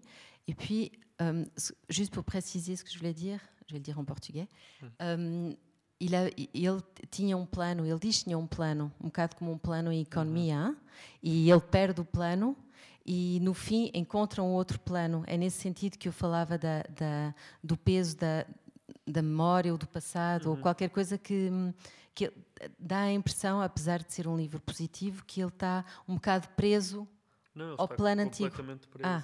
claro. Uhum. Sim, é um plano que ele fez, sim, Mas é um plano para o futuro, non ouais. C'est un idéal pour le futur. Okay. Euh, euh, en fait, je, je, pour mieux expliquer ce que je voulais dire, c'est qu'en fait, dans, le, dans, dans, ce livre, le, Daniel, il parle d'un plan, un peu comme un, le plan Marshall, hein, qu'il avait un plan. Donc, euh, David est économiste. Hein je ne sais pas s'il y a un lien, mais il y a vraiment un, il avait un plan, ce Daniel, et puis euh, qui était noté dans un cahier ou quelque part. Hein, il avait noté ça. Mmh. Et puis dans le livre, il, est, il perd ce plan. Enfin, il n'arrive plus à se retrouver dans ce plan. Et puis à la fin, quand euh, il, il, il, y a de nouveau une note d'espoir dans le, dans le livre, etc., quand il, il revit, eh bien, il a un autre plan. Il le répète, hein, il y a mmh. un nouveau plan, etc. Voilà. Et il est d'accord, c'est bien. Euh, Est-ce que on, peut passer à la question peut-être un peu difficile de la hum, tout à l'heure, j'abordais la question de la violence. Et puis, c'est vrai que dans les trois romans, euh, le dernier, on n'en a pas encore parlé, mais on va aussi l'aborder rapidement, il y a euh, des personnages qui souffrent et puis qui s'enferment. Il y a très souvent, il y a presque toujours un personnage qui est enfermé chez lui ou qui est enfermé dans une chambre ou qui est enfermé euh, euh, dans, la, dans les dépendances, dans la drogue ou qui est, euh, qui est dans... Ouais, voilà, il, il est enfermé quelque part. Donc, et je, je voulais aussi savoir pourquoi cette, cette constance, cette constante, toujours, cette obsession un peu. Bom, acho que que não era, não era o, o Tolstói que dizia que as famílias infelizes é? são sempre muito mais interessantes, é? Ok. Donc, il ça. dit que en fait, comme Tolstoï, les, les familles euh, malheureuses sont beaucoup plus intéressantes. Ah, não, é, é o início da Ana Karenina, não é? Acho, já não me lembro. E, e, enfim, neste livro, no Índice Médio de Felicidade, eu queria falar sobre felicidade, obviamente. Mas falar sobre felicidade com pessoas, usando personagens felizes, seria seria muito entediante, digo, Alors, digo, digo eu. Dans- L'objectif de David dans ce livre était de parler du bonheur. Mais parler du bonheur avec des personnages heureux, c'était très ennuyeux. Enfin, ça lui semblait très ennuyeux. Ahm, da mesma forma que quando eu me sinto feliz, eu não penso porque é que me sinto feliz. De la même manière que quand je suis heureux, je ne me demande pas pourquoi je suis heureux. É quando eu me sinto eh, infeliz ou menos feliz que eu começo a refletir sobre a minha vida e sobre aquilo que eu quero e sobre aquilo que me poderia deixar eh, mais satisfeito. É? C'est c'est quand je, je- je suis moins heureux ou quand je suis malheureux que je me demande que- enfin, qu'est-ce qui me manque pour être heureux. Enfin, c'est là que je mesure le, le bonheur. E então, é, eh, na verdade, o, o livro é, é- é essa minha reflexão através das personagens. Et donc le livre, pour, l'ob- enfin l'objectif, le livre c'est ma réflexion à travers les personnages, ma réflexion de ce questionnement euh, du, du- du bonheur, la question bonheur. eu, eu, eu quando, quando comecei a, pensar eh, este livro, eu tinha sobretudo uma questão, que é ah, o, o que é que tem de acontecer a uma pessoa ah, que se sente feliz, ou que sempre se sentiu feliz, para ela se sentir menos feliz ou infeliz. En fait, la, question que je voulais poser, c'était euh, qu'est-ce qu'il faut qu'il arrive à une personne qui s'est toujours sentie heureuse? Qu'est-ce qui doit lui arriver pour qu'elle commence à se sentir malheureuse? Na verdade, porque, porque eu, eu, eu sou uma pessoa assim. Eu, não, eu queria pensar sobre mim, na verdade. Porque eu sempre, sempre me, me considerei uma pessoa feliz, sempre me considerei satisfeito com a minha vida. En fait, je, je- je voulais m'interroger sur moi-même et je me suis toujours considérée comme quelqu'un d'heureux. Donc en fait, j'avais envie de réfléchir à ça. E, hum, e então. ah, ah, e, e, já agora, e é, e é uma questão que me acompanha há muitos anos. ok? Et c'est une question que je me pose depuis de nombreuses années. Posso, posso só ah, ah, contar que ah, eu, eu, eu, tenho, um- eu tenho uma tatuagem, é a única tatuagem que eu tenho, Il a un tatouage qu'on va demander à voir. aqui, a- aqui assim, aqui Il a debaixo do un pescoço, tatouage sous le cou. Ah, que é um caractere mandarim. Qui a un caractère mandarin. Que significa feliz. qui signifie euh, heureux. Ah, e, e eu recordo-me que, que eu fiz esse- esse- essa tatuagem num ano que não foi especialmente feliz na minha vida. Et je me souviens que j'ai fait ce tatouage pendant une année où j'ai pas été particulièrement heureux. E, e, e desde e isto já foi há, não sei, 15 anos pelo menos. C'était il y a peut-être 15 ans. E, e, e desde então que eu tenho esta questão, porque é que ah, eu, eu não estando particularmente feliz, não estando, as, as coisas não estão a, a- a correr bem à minha volta, porque é que mesmo assim eu, eu, eu tenho, eu me sinto confiante para, para marcar a, a- a minha pele com esta, com esta, cette et, donc, oh, c'est difficile à traduire. et donc, je, je, me suis demandé pourquoi est-ce que, ne me sentant pas particulièrement heureux, j'ai ressenti le besoin de me, de me marquer avec ce mot tatoué heureux. Uh, e, e, e, pronto, e, e, o livro parte de facto desta, desta reflexão. Um, e eu usei um homem uh, que na verdade é, é, muito parecido comigo. É um, sim. Et, j'ai euh, donc le livre part, comme j'ai dit, de, de, cette réflexion. Et en fait, le personnage principal du livre me ressemble beaucoup.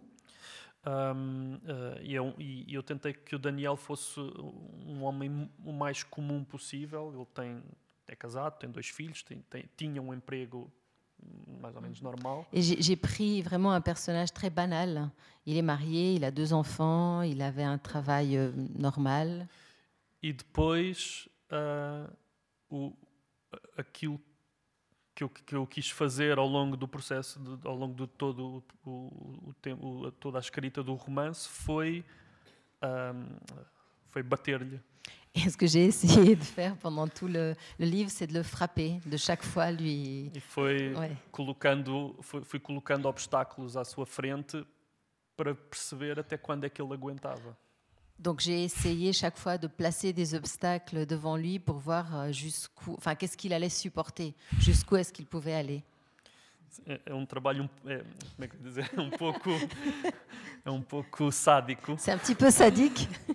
Mas o trabalho do escritor é sempre um pouco sádico. Mais le travail de l'écrivain est toujours un peu sadique. Um, e, e, e, pronto, mas todas as outras personagens também, uh, também, uh, também estão em situações que vêm, uh, vêm por, este, por este processo. Mais les autres personnages du livre aussi euh, subissent un peu le même, euh, enfin, le même processus ou le même traitement.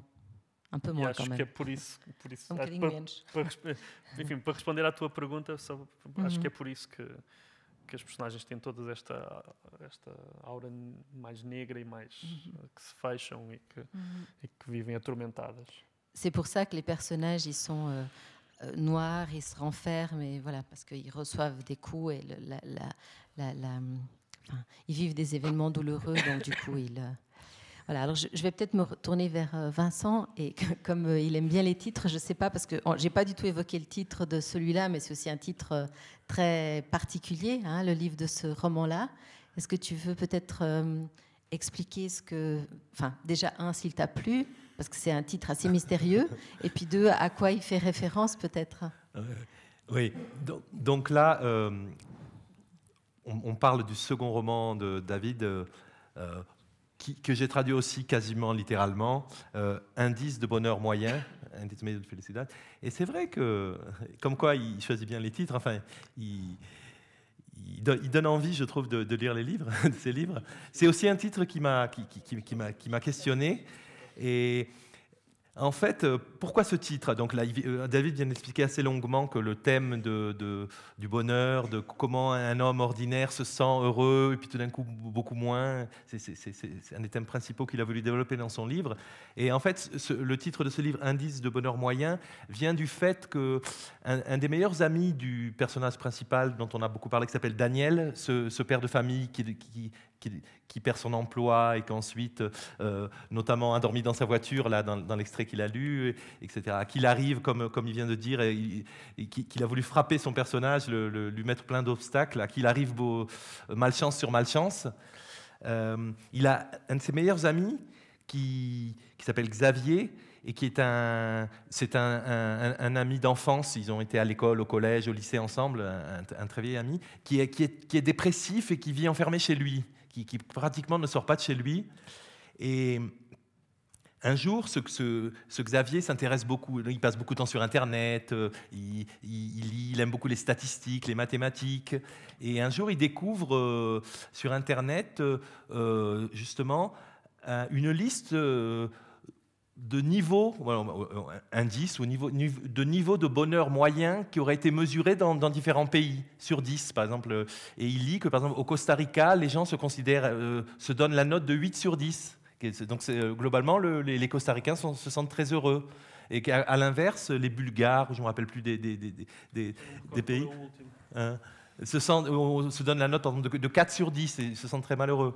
Et, et D'ailleurs, tout au long du roman, euh, euh, à, plusieurs, euh, à cinq ou six moments,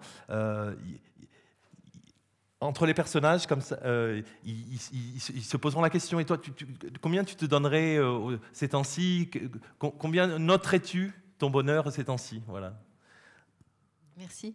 Et le, alors, puisqu'on est en Suisse, il y a un petit clin d'œil à la Suisse qui est assez drôle aussi, parce ah qu'il y a beaucoup d'humour, hein, je l'ai dit. Donc, parce que euh, je ne peux pas raconter toutes les péripéties, on n'a pas le temps, mais il y a, euh, si vous voulez, un peu le, voyage, enfin, l'événement qui va peut-être sauver tous ces personnages. Tu, ah, estou a que há uma viagem, que é a viagem que talvez vai salvar todas as, uhum. as, personagens do livro. Il y a un voyage en Suisse, en fait. Une dame qui est en Suisse demande de l'aide. Elle est handicapée, elle est sur une chaise roulante, elle doit voir son frère qui est dans le coma à Marseille. Et puis, elle, ils reçoivent cet appel enfin, je ne rentre pas dans les détails parce qu'il y a un site où les gens peuvent demander de l'aide. Et donc, cette personne demande de l'aide. Et puis, euh, Daniel, pas David, Daniel décide avec euh, ses enfants, son ami, euh, plus le fils de l'ami qui est en prison, d'aller voir cette femme et de lui donner ce bonheur-là, de la transporter en. C'est pour ça qu'il y a un petit bus en bus, de l'amener depuis Genève jusqu'à Marseille pour qu'elle puisse être au chevet de son frère mourant euh, à l'hôpital de Marseille. Voilà. Et puis, euh, il y a un petit passage sur la Suisse où les Suisses sont 8 sur 10. Oui, voilà.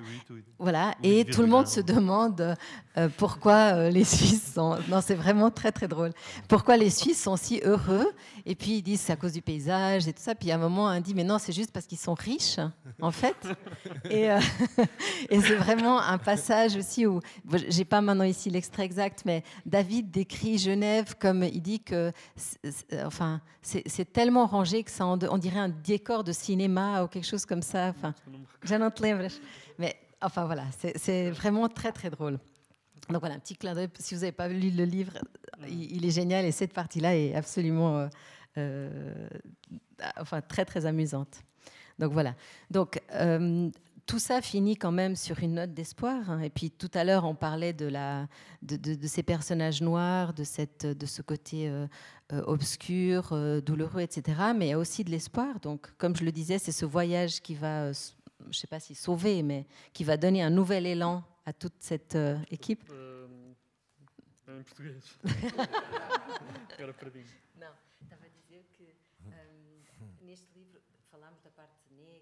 hum. facto de ser difícil, mas que neste livro também há esperança e que a viagem talvez seja o que dá esperança às, uhum. a esta equipe toda, a estes personagens todas. Uh, sim, para mim a, a questão da esperança era bastante importante e eu acho que uh, na viagem, enfim, uh, eu não queria falar, não, não, não, acho muito bom falarmos muito da viagem porque, porque de facto é, é uma parte grande do final da, da história. Mas, mas eu acho que há. Eu próprio. Pode, sim, uh, que. Um, il dit que le, ce voyage, que c'est une, partie très importante du, c'est en effet une partie très importante du livre, mais que et que la, le comment dire, le côté positif, l'espoir, la, la, clarté qu'il y a dans le livre est, quelque chose d'important. Mas, mas há algo que, que acontece no final da, da história, no final do, durante essa viagem. Mais pendant ce voyage, il y a quelque chose qui se passe. Um, que eu posso traduzir mais ou menos desta maneira. Uh, o, eles, o Daniel percebe uh, a diferença de, de contabilizar apenas a sua felicidade pessoal, individual, em contraste com contabilizarmos a, felicidade coletiva. Et en fait, ce que Daniel comprend pendant ce voyage, c'est la différence entre comptabiliser son bonheur individuel ou comptabiliser le bonheur collectif. E, e, foi, e foi muito interessante porque uh, essa ideia uh, faz muito sentido para mim. Et, et, cette idée pour lui a beaucoup de sens en fait, de penser au bonheur collectif, et pas au bonheur individuel. Mas já depois do livro estar escrito, eu descobri que efetivamente hoje em dia há uma vertente da economia, há um ramo da economia que é um, é um, ramo- um novo ramo da economia que se chama pre- precisamente economia da felicidade. Et après avoir écrit le livre, il a découvert qu'il y a une branche de l'économie qui s'appelle l'économie du bonheur. Uhum. Ok. E hum, ah, em Itália há, um, há, um, há uma licenciatura Ah, ah, muito já bastante famosa. en Italie, on peut faire une licence en économie du bonheur. E, e é uma e é uma disciplina e é uma disciplina muito é uma disciplina enfim é, é como é que eu ia dizer é ah, parece parece é, é engraçado mas efetivamente é, é, é uma é, um, é uma economia com, com as suas equações todas e com, com as suas teorias todas está está tudo está tudo explicado Et ça paraît drôle, mais en fait, c'est scientifique. Il y a des équations, des... Mais ok. Il y a tout ce qu'il faut tudo, en économie. Voilà. Eh, ehm, ma- mas que na verdade se pode re- resumir eh, da seguinte maneira: Eh, nós, nós andámos, depois da Segunda Guerra Mundial, eh, surgiu a, a ideia de que o indivíduo era, era, era, era o mais importante, não é? Euh, le- en fait, on peut résumer ça de, de cette manière-là. Après la Deuxième Guerre mondiale, on a considéré que l'individu était important. E, a- e- e- e a ideia era que se cada um de nós se, se preocupasse consigo próprio, Et l'idée, c'était que si chacun s'occupait de soi-même, e todos juntos avançaríamos ouais, en- e tous ensemble, voilà. Si chacun pensait à soi et l'ensemble de la société allait avancer et allait euh, s'améliorer. E, Enfim, podemos ver onde é que chegámos não é, com on isso. voit le résultat. Donc, Ah, e então, ah, de facto, nos últimos 10 anos surgiram uma série de teorias e uma série de, de, de novas, ah, novas disciplinas que têm por base a, a, a felicidade coletiva. Et donc, depuis dix ans à peu près, il y a des nouvelles, et ça c'est tout à fait sérieux, il y a des nouvelles disciplines qui sont apparues et qui euh, réfléchissent euh, au, au bonheur de manière collective et plus de Ah, manière nas quais individuelle. a, a, a minha felicidade individual não é suficiente. Eu sem, sem, sem, sem que os outros estejam felizes, eu não, sou, eu não poderei estar feliz. Dans- Dans laquelle le, le- le fait que, enfin, le, mon bonheur individuel n'est pas suffisant. Le fait que moi seul je sois heureux n'est pas suffisant. Il faut que les autres soient aussi heureux. Como, como eu estava a dizer, eh, eh, não, é sequer tanto num, um nível ah, emocional. C'est pas dans un sens euh, euh, affectif ou émotif. Hum, É, é C'est um, um, um nível C'est un niveau macroéconomique. Ma- c'est c'est au niveau macroéconomique. Hum. Ok. Ok, bon. Euh, oui, Vincent, vas-y. Une petite chose à ajouter euh, sur ce que vient de dire David. Effectivement, dans, le livre, euh, il, développe bien le, thème dont tu viens de parler en montrant que voilà, un individu qui est dans un contexte social, dans, une dans un contexte social où la plupart des gens sont heureux autour de lui, va avoir tendance à lui-même à se sentir bien, à, à se sentir mieux et, se sentir lui-même plus heureux. Alors que si il, euh, est dans un euh, contexte, au contraire, où, où- les gens souffrent autour de lui, lui-même va, va, va, va, se sentir mo- moins, beaucoup moins heureux. Donc, comme quoi, euh, pour se sentir heureux, on a aussi besoin de, de, tous les autres. Quoi. Et puis, puisqu'on parle de. Enfin, l'heure approche, je ne sais pas. En fait, j'ai- un peu perdu la notion du temps. Ouais. Euh, Est-ce qu'on a le temps de lire encore juste un extrait du dernier livre? Oui on a, on a encore quoi Cinq minutes? Oui? Ok. T'as- de quoi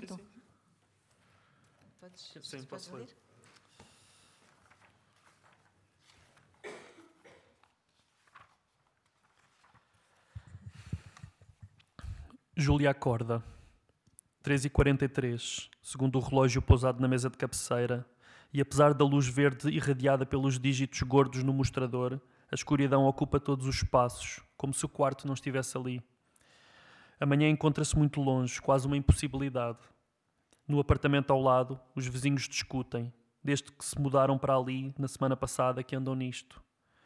O esforço para não falarem alto é evidente, mas mesmo assim as suas vozes atravessam a parede com violência e as palavras que chegam aos ouvidos de Júlia carregam ainda um- uma raiva, uma raiva densa. Júlia é capaz de imaginar qualquer coisa atrás do escuro, no lugar do quarto. Um, um mar, fogo preto, mãos.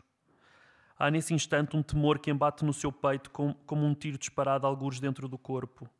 Tenta combatê-lo. 19 anos. Não pode ser assim tão difícil libertar-se do medo que o escuro lhe mete. E, no entanto, após alguns segundos, a sua mão estende-se num impulso impaciente e de imediato os dedos encontram um interruptor do candeeiro ao lado da cama. O medo não desaparece com a luz. Apenas se torna mais concreto, mais definido. E só então Júlia se apercebe de que está tudo molhado. O pijama, os lençóis, o colchão. Não é a primeira vez que lhe acontece. Isto é, não é a primeira, não é a primeira vez que lhe acontece no último meio ano. Mas a última vez foi, foi quase há três meses e ela julgava o problema resolvido. Pressente uma súbita ausência de ímpeto nos músculos, como se flutuasse. Isso, porém, não dura mais do que um segundo. Há um sopro de indignação que de repente lhe enche a cabeça de calor. Júlia não entende por que razão o seu próprio corpo atrai desta forma tão desprezível. Está tudo bem, o pior já passou. Um ano é tempo suficiente para uma pessoa ultrapassar tudo. Ela sente-se forte, refeita. É essa a palavra, refeita. Não há qualquer motivo para isto. E ainda assim, essas pequenas deslealdades do corpo repetem-se com demasiada frequência. Por exemplo, Júlia chora. A qualquer hora, em qualquer lugar, uma torrente de lágrimas brota dos seus olhos e encharca-lhe o rosto, e não há nada que possa fazer senão esperar que passe. Obrigada. Alors, le, je n'ai pas demandé, à, tu ne connais pas le, le, livre, donc du coup, je ne peux pas te ouais. demander. Alors, je, je, évidemment, je ne peux pas tout traduire comme ça. En fait, il est question d'un personnage, euh, d'un personnage, Julia, qui, euh, qui, a subi des violences. Elle est enfermée dans sa chambre et puis elle entend, euh, elle entend des bruits chez les voisins. Et donc, elle, est, elle, elle a très, très peur. Et puis, euh, elle, euh, voilà, donc euh, c'est les premières pages du livre, c'est trois heures et quelques du matin, et puis elle se réveille comme ça, complètement stressée. Et puis ce, personnage, on va le voir. Euh, alors, c'est un texte relativement compliqué, dans le sens qu'il y a trois livres dans un même livre on peut le dire, je pense, voilà, avec un, un, vraiment quelque chose, je trouve, d'assez génial. Enfin, c'est mon préféré, c'est pour ça que je voulais absolument en parler, mais c'est que ces trois histoires se touchent vraiment par petites pointes. Les personnages se croisent et ils ont des liens entre eux. Et euh, cette euh, jeune femme, donc de 19 ans, en fait, elle va, euh, comment je pourrais dire ça? Elle va kidnapper une petite fille la petite fille qui est la fille de ce couple qui se dispute sans cesse pour la sauver et pour se sauver elle-même. Voilà. Mm -hmm. Donc, dit, voilà. Ça, c'est la première, euh, le, le pre la première histoire dans le, dans le roman. Alors, euh, et, et, ce que je voulais encore dire, c'est que ce qui est très fort, je trouve, dans ce livre, c'est euh, c'est comme si l'enfant, en l'occurrence, euh, j'ai oublié son nom. Comment elle llama, Nina? Caterina. Voilà, Caterina. C'est comme si elle avait un pouvoir magique c'est une espèce de, de, petite fée comme ça. Et Julia, quand elle est à côté d'elle, elle est comme euh, galvanisée par, euh, par, par, elle. C'est assez incroyable. Alors, pour, pourquoi ce choix? Pourquoi ces deux personnages? Qu'est-ce que tu uh, Não. Um, uh, bem, antes de mais, uh, eu, queria, eu queria muito falar. Não, não, só, não era só falar, eu queria muito escrever e estar uh, na cabeça de uma mulher. Attends, parce que j'ai oublié que je devais traduire. Euh, en fait, j'avais très envie d'être dans la tête d'une femme. Era, enfim, era, era, uma ideia antiga, não é? Que, uh, que, que, nunca aconteceu antes uh, por, por nenhuma razão especial. C'était une idée ancienne que j'avais et puis j'avais jamais, enfin, ça s'était jamais euh, présenté, j'avais jamais pu le concrétiser. Uh, e, e, e esta, as ideias às vezes elas aparecem e nós não sabemos muito bem explicá-las, mas mas neste caso eu, eu, sempre tive estas duas personagens, esta ideia de, de uma de uma mulher, ou de uma rapariga que, que rapta uma criança para a salvar. En fait, j'ai des fois les, enfin, des fois ou souvent, on ne sait pas comment les idées viennent, mais le fait est que j'avais cette idée d'une femme qui kidnappait un enfant pour la sauver. Uh, o, o, que é, de certa forma, um, um paradoxo, não é? Porque, Ce qui est un paradoxe, d'une certaine manière. Porque, uh, mas que, tem, que eu acho que tem muito que ver com a, com a sociedade dos nossos dias, em que uh, muitos de nós estamos efetivamente em situações que não são boas para nós. Mais ça a beaucoup à voir avec, je pense que ça a beaucoup à voir avec notre réalité, dans le sens que beaucoup d'entre nous, euh, euh, enfin, on, on, est souvent dans des situations qui ne sont pas bonnes pour nous. Uh, e, e há sempre é sempre muito difícil avaliar se, se continuar ali est meilleur ou pire do que sair dali. Et c'est toujours très difficile de, de, de savoir, d'évaluer la situation et de savoir si c'est mieux de rester dans cette situation ou d'essayer de, d'en sortir. O, o, que depois também uh, tem que ver com, com, a, com, a, temática do livro da, da violência doméstica, não é? Et en fait, ça, c'est aussi lié à la thématique du livre, qui est euh, la, la, la, la, thématique de la violence domestique. em que, em, que, em, muitas situações, uh, uh, enfim, vou dizer uh, as pessoas, mas sobretudo mulheres, ficam ficam não são capazes de, de fugir àquela situação, não são capazes de sair dali porque porque lhes falta a vontade. Euh, ou souvent dans, ce, dans, ces situations, c'est souvent des femmes, euh, elles sont pas capables, euh, enfin elles sont pas capables, elles, n'arrivent pas à sortir de cette situation. Elles n'arrivent pas à sortir de cette, de cette situation de, violence. Et donc après, comme je disais, il y a trois histoires dans, ce, ce roman. Peut-être je vais sauter celle du milieu et puis parler de la troisième histoire, parce que dans la troisième histoire, euh, on retrouve euh, l'enfant le, de, cette, de cette jeune femme. Donc des années se mhm. passent. La première histoire se passe en 94, la deuxième en 2010 et la troisième en 2017. Mhm. Et puis dans l'histoire qui se passe en 2017, en fait, il est question du, du, garçon, du petit garçon de cette jeune femme qui a kidnappé la petite mhm. fille. Et, euh, et ce petit garçon aussi a un rôle très particulier. Enfin, il y a quelque chose lié à l'enfance qui est traduit de manière très particulière chez David, hein. comme si les enfants avaient, oui, quelque chose de magique. Okay. Non?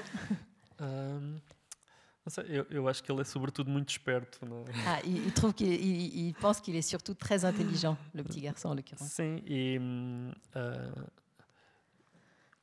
sim, eu acho que é Eu acho que no livro as crianças têm quase, neste romance em particular, não é que eu, que eu acredite uh, puramente nisso, mas eu, eu acho que as crianças neste livro têm, têm não, não direi um papel, mas direi. Uh, representam sempre uma possibilidade de, de esperança, não é? Alors, dans ce livre, euh, je dirais que les enfants, ils n'ont peut-être pas ce rôle, mais en tout cas, ils, ils représentent la, la, ils, peuvent représenter l'espoir.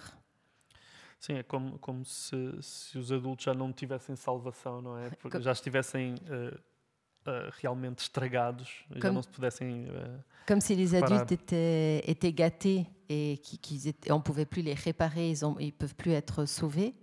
Et par contre, les enfants peuvent encore l'être. E, é como se. Enfim, nós podemos. No, no, no livro, essa, eles falam bastante nesta ideia de que o mal que nós fazemos uns aos outros se repete, não é? Dans le livre, il y a cette idée toujours très présente du mal que on se fait les uns aux autres, il continue à se répéter, en fait, il est sans fin. o, mal, o mal que nos, fiz, nos fizeram, nós somos capazes de o fazer a, a outras pessoas. Oui, le, le mal que qu'on a subi, on va le on va le, le, le, faire aux autres, enfin voilà. Oui, le reproduire, merci, c'est ça. E até que e até que uh, o, o, o, mal pode passar de geração em geração. E o mal peut passer de geração em geração. O que o que em muitos casos é mesmo verdade, porque é, está mais ou menos provado que uh, crianças que, que, sofreram abusos durante a, pessoas que sofreram abusos durante a infância em adultos são capazes uhum. de, de reproduzir não é? Essa, esses abusos. Ouais. Ce qui est, enfin, statistiquement un peu prouvé que des enfants ou des jeunes qui ont subi des violences vont les subir, euh, enfin vont les euh, euh, les répéter, merci, C'est ça. ouais. les répéter à leur tour. Mais là, il y a quand même euh, un espoir à la fin. Há há uma esperança no fim aqui. Claro, claro, eh, mas, eh, mas ou seja, eh, a, a única forma de quebrarmos esse ciclo La, é? la seule manière de casser ce cycle, é salvarmos uma criança, é tirarmos a criança do ciclo, não é? c'est enlever l'enfant du cycle et le, le ouais, Enfim, por isso acho que a criança que é, que é mais pura, mais inocente do que, do que um, sempre do que um adulto, não é? Ah, é, é, é- onde a esperança cai, não é? Et comme l'enfant est, est plus innocente et plus pure qu'un adulte, c'est là que le- l'espoir peut se peut se peut tomber, enfin peut se focaliser. Voilà. Je crois qu'on va devoir s'arrêter.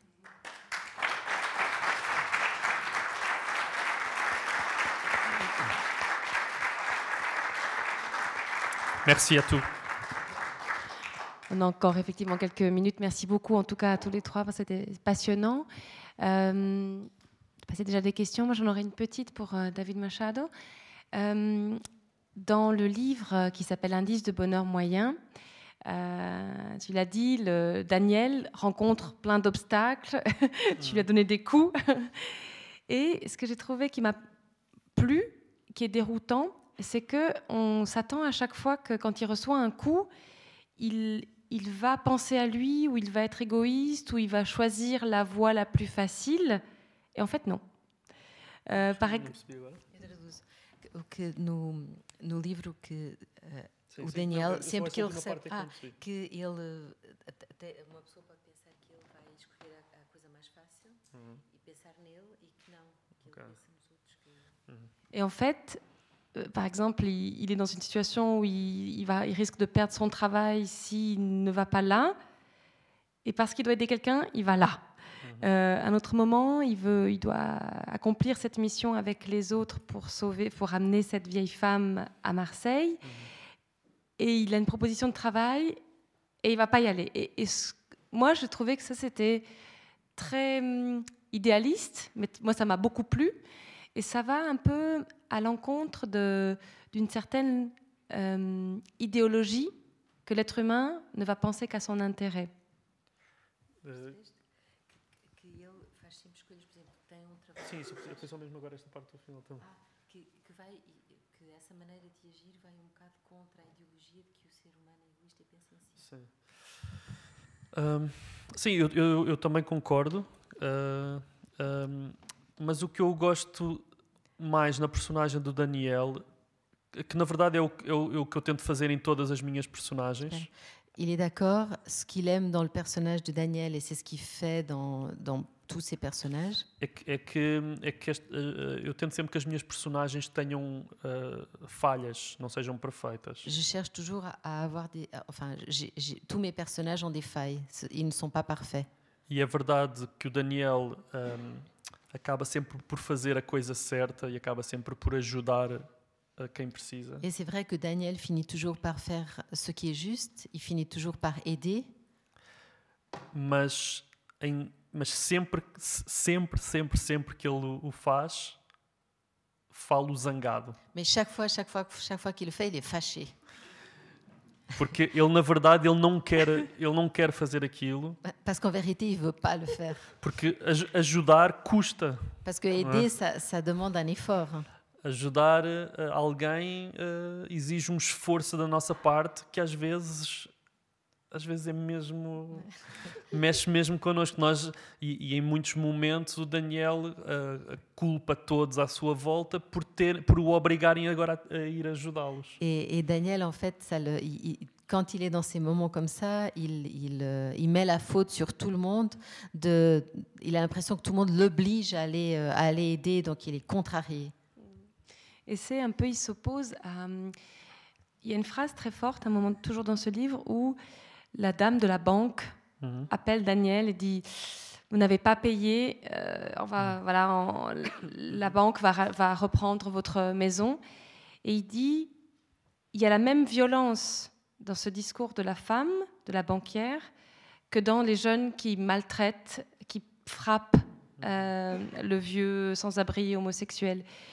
Et j'ai trouvé ça très fort parce qu'effectivement, la, la, violence des jeunes qui tapent, c'est très évident, c'est révoltant. Mais il y a la même violence idéologie, dans l'idéologie capitaliste, néolibérale.